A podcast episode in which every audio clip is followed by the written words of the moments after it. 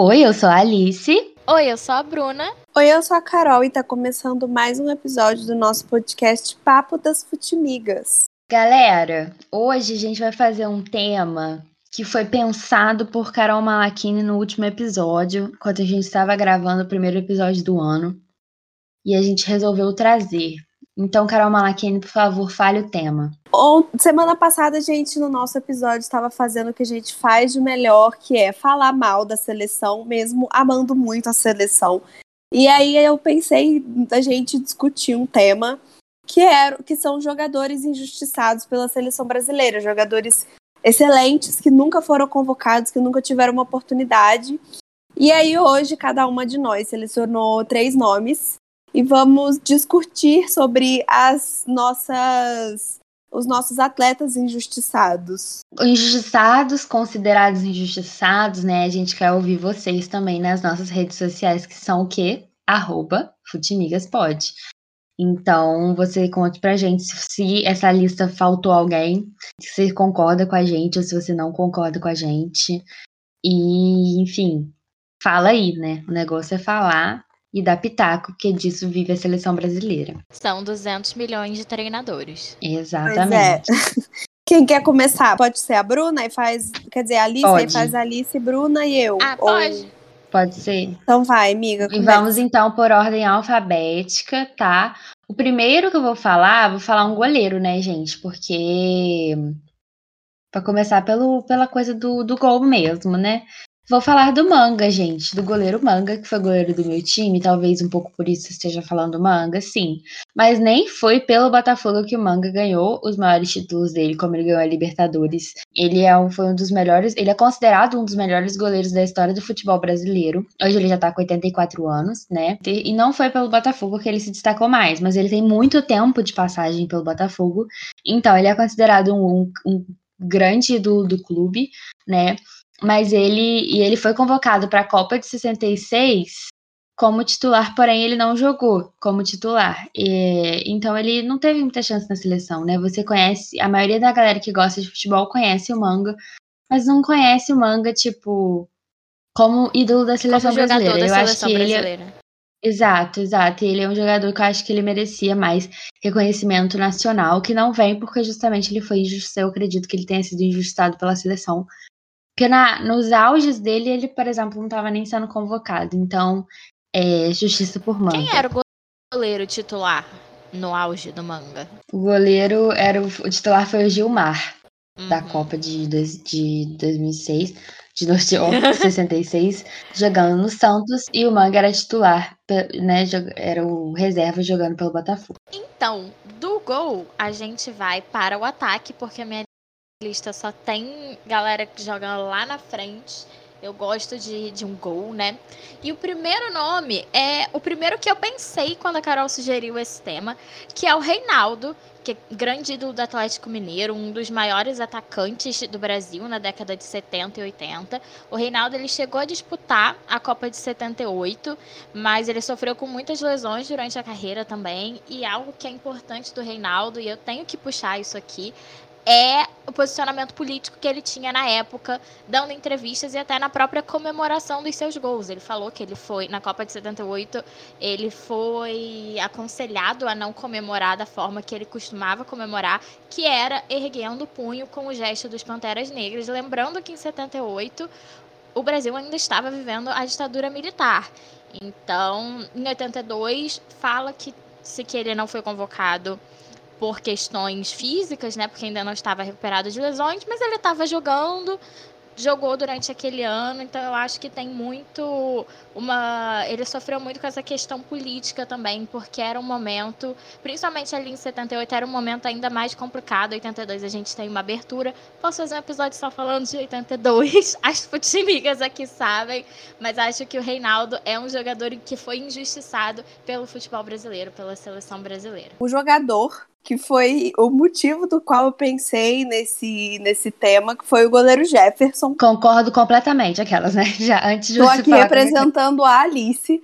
É, eu me lembro muito assim daquela década do, do finalzinho da década de 2010 ali que toda final de campeonato carioca era Flamengo e Botafogo e eu ficava desesperada porque era o Jefferson no gol.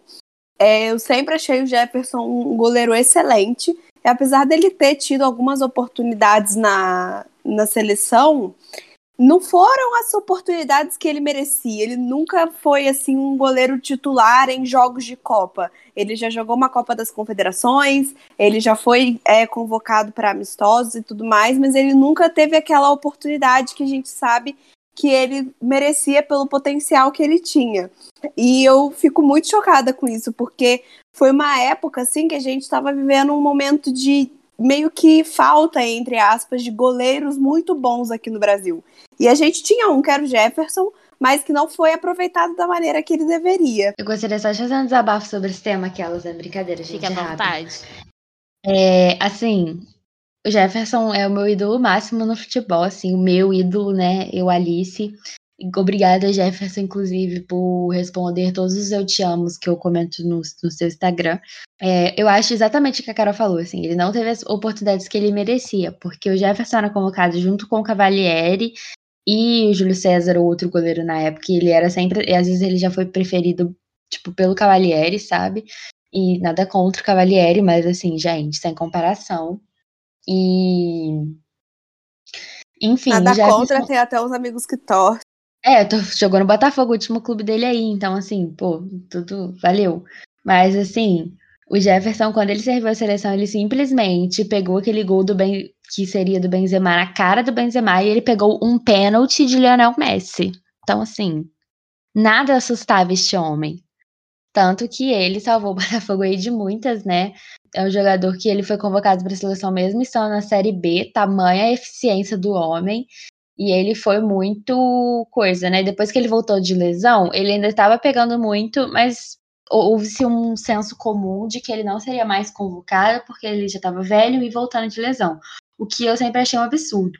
Inclusive, eu tive muitas dificuldades, até o Jefferson declarar-se aposentado, eu tive muitas dificuldades de aceitar o Alisson na seleção, porque eu achava que o Alisson estava pegando o lugar do, do Jefferson, porque quem convocou o Alisson primeiro foi o Dunga, né? Ainda, credo. É, e aí eu ficava revoltada com aquilo, mas depois que o Jefferson aposentou, tudo, tudo certo comigo entre mim e Alisson, tá tudo tranquilo. Era isso mesmo. Eu gostaria de acrescentar, se, se puder, né? Também Hoje eu tô muito chata, né? Tocando em todas as questões difíceis aqui nesse podcast. Se essa Fique à vontade. Implicância com o Jefferson na seleção não pode ser aí o famoso racismo que a gente vê acontecendo muito com goleiro. Pois é. Posição Ainda mais em goleiro, exatamente, amigo. Você falou e disse. Tem, ou, sem dar spoiler, nessa lista vem mais ainda, né? Que a gente. Sim. Acha Aquela aí herança certas coisas do aí. racismo que a sociedade brasileira reproduz todos os dias, infelizmente. E no futebol, na posição do goleiro, o trauma do Barbosa, justiça por Barbosa também. Fica aqui um extra. Exatamente, exatamente. A gente tem aí, é onde mais reverbera, né, o racismo no futebol, em, posição, em, em posições mesmo, é nos goleiros, né. E o próximo da minha lista, gente, eu vou lá pro Palmeiras, pro meio de campo, falar do Ademir da Guia, que inclusive já jogou no Botafogo, mas para minha defesa eu não sabia, tá? Acabei de saber aqui agora. É, que é considerado aí pelos jornais e revistas simplesmente o maior ídolo da história do Palmeiras, né? O cara brabo, né? E mas ele só foi convocado pela seleção em toda a carreira dele. Tipo, o cara é o maior ídolo da história do Palmeiras, ou seja, muitas coisas ele ganhou com o Palmeiras, né? Naturalmente, né? Tem uma carreira invejável aí. É, e ele só foi convocado ao total, amistosos inclusos, 14 vezes para a seleção e só jogou uma partida na Copa de 74, quando o Brasil já estava desclassificado é, contra a Polônia. Então, enfim, ele não teve a oportunidade de brilhar pela seleção brasileira.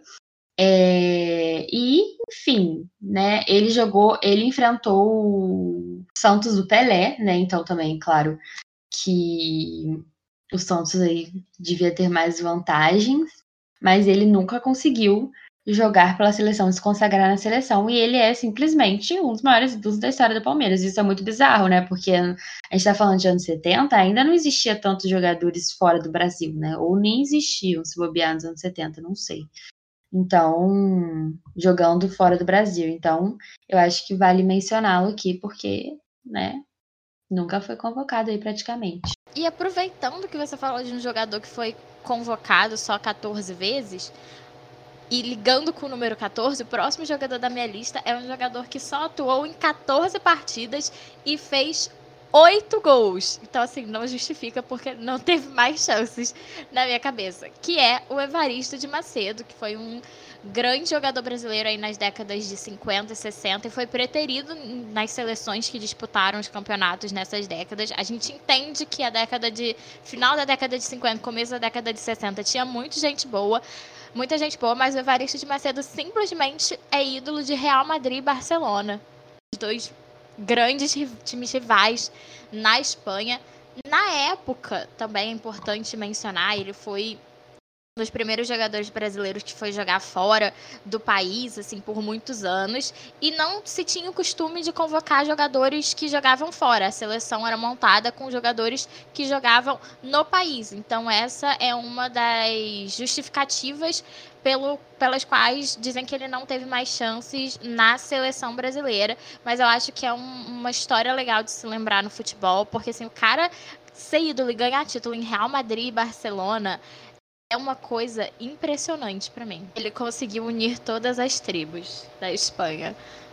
Tal qual Nirvana. Agradou o Grêmio Exatamente, tal como Nirvana, exatamente. Então vamos lá.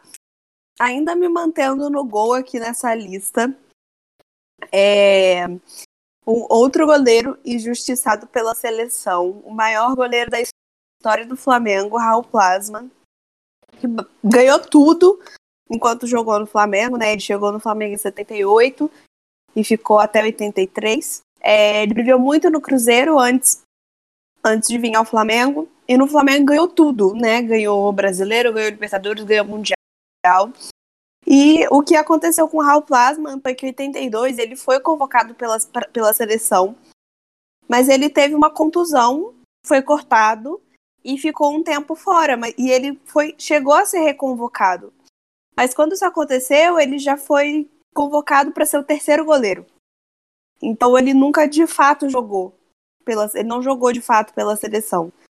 E, mas ele, ele tem um, uma frase que ficou marcada que ele diz que, apesar dele ter ficado chateado na época, ele diz que quem joga no Flamengo não, se, não precisa se preocupar com a seleção brasileira.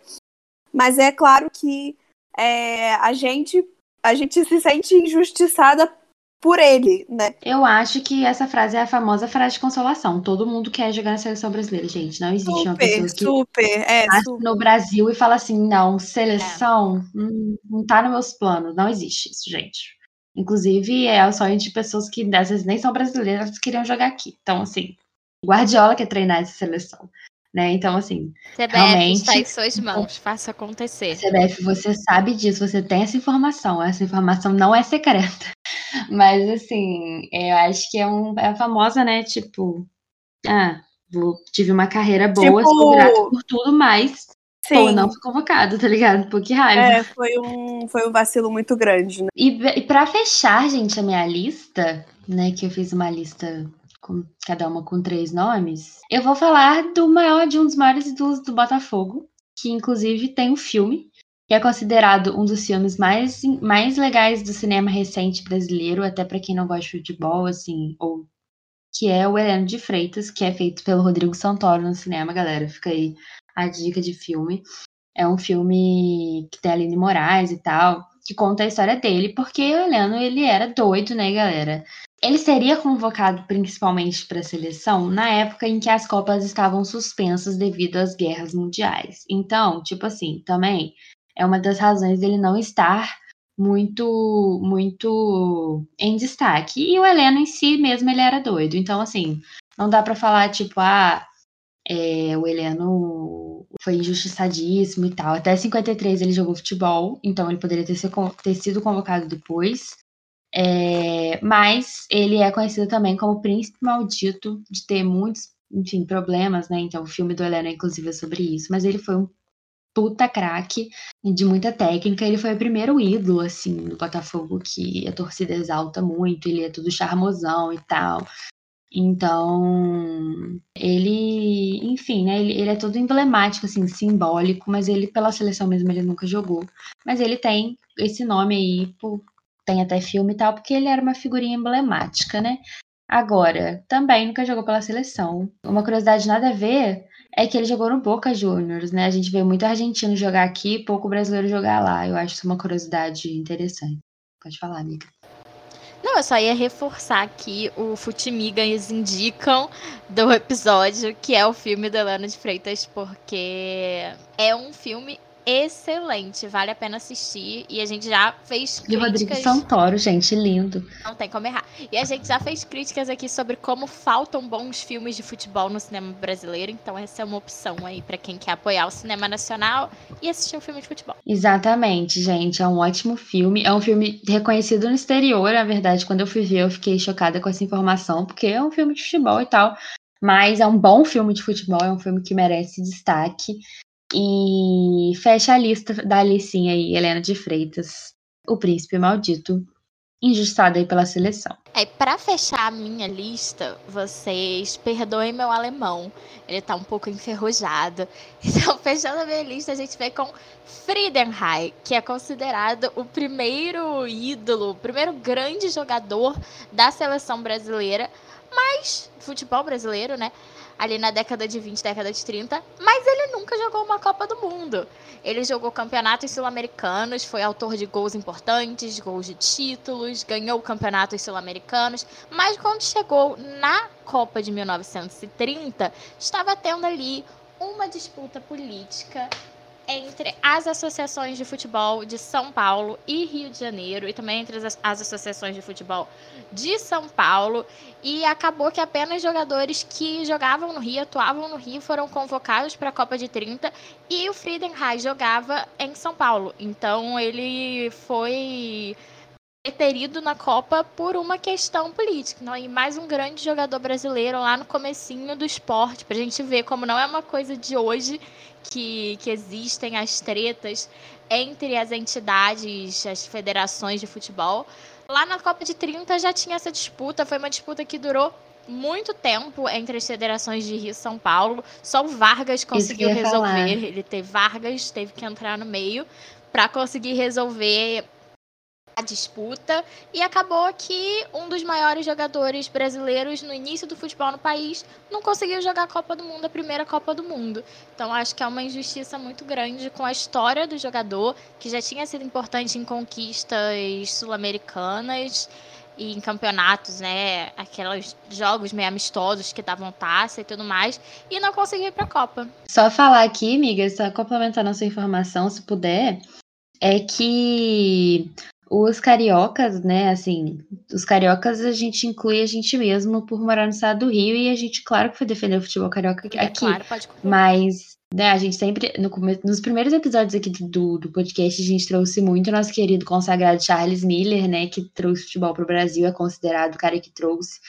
para São Paulo, né, o Rio de Janeiro considera alguns outros nomes, né, para não falar do Charles Sim. Miller, algumas pessoas fanaticonas pelo futebol carioca, porque simplesmente era uma briga, assim, que muito sem sentido, mas tudo bem, né? É, porque as federações ficavam realmente se bicando, e isso interferia em tudo, nos jornais, em, em, tudo que fazia no Rio tinha que fazer em São Paulo, tudo que fazia em São Paulo tinha que fazer no Rio, e era um caos por literalmente nada, então, enfim, né?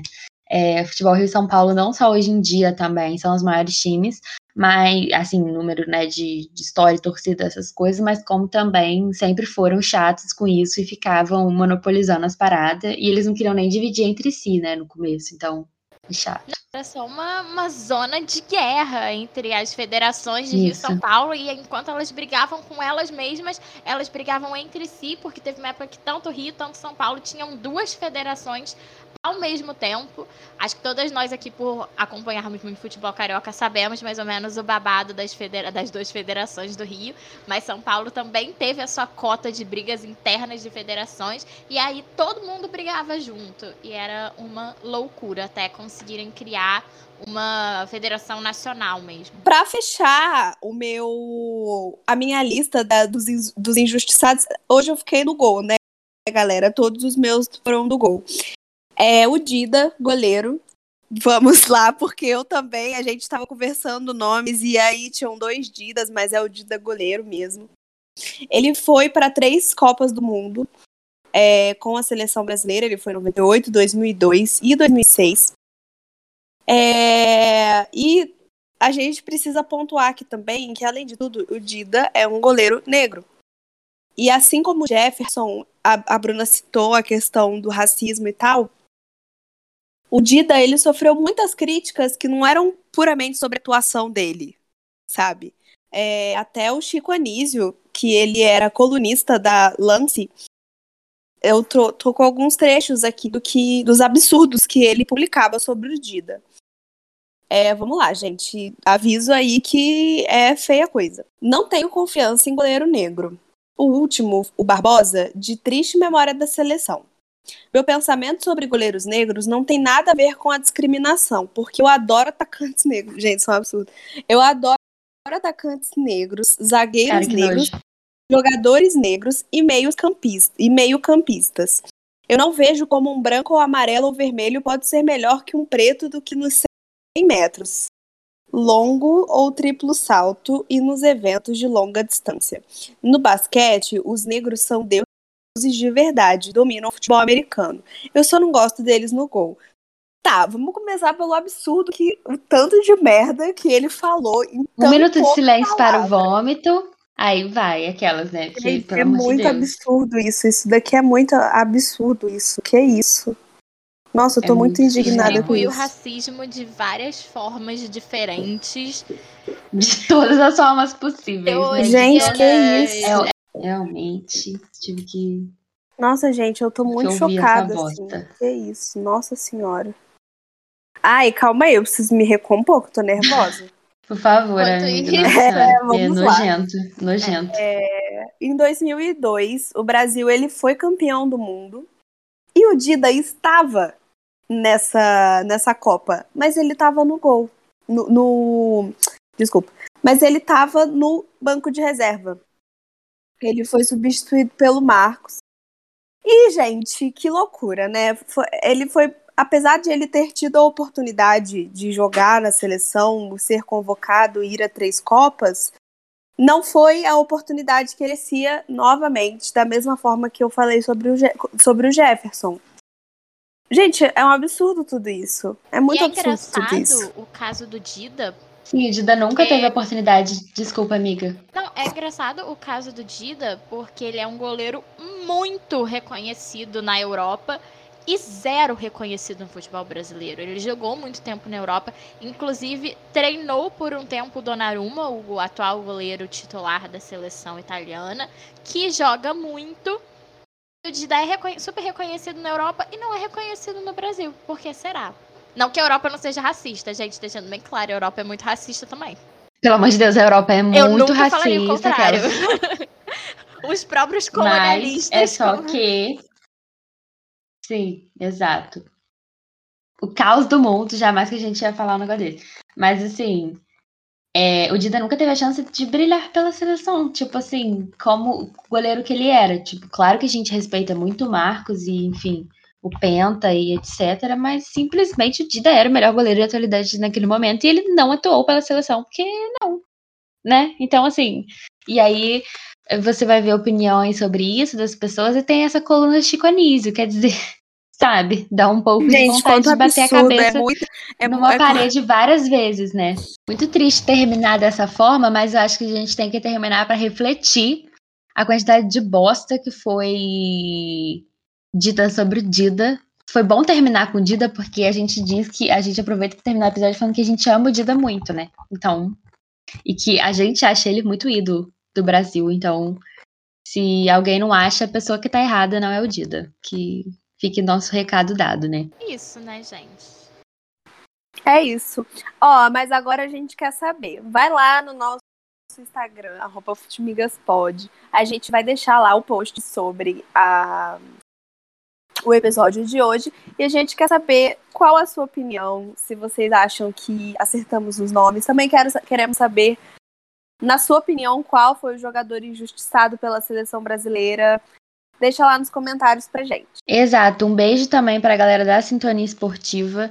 É, dia 31, galera, tem o nosso primeiro programa ao vivo. Fiquem atentos. E semana que vem tem mais, claro, Papo das Futimigas normalmente. Como a gente falou semana passada, a gente está só começando esse ano, né, gente? Então, um beijo e até a próxima. Tchau!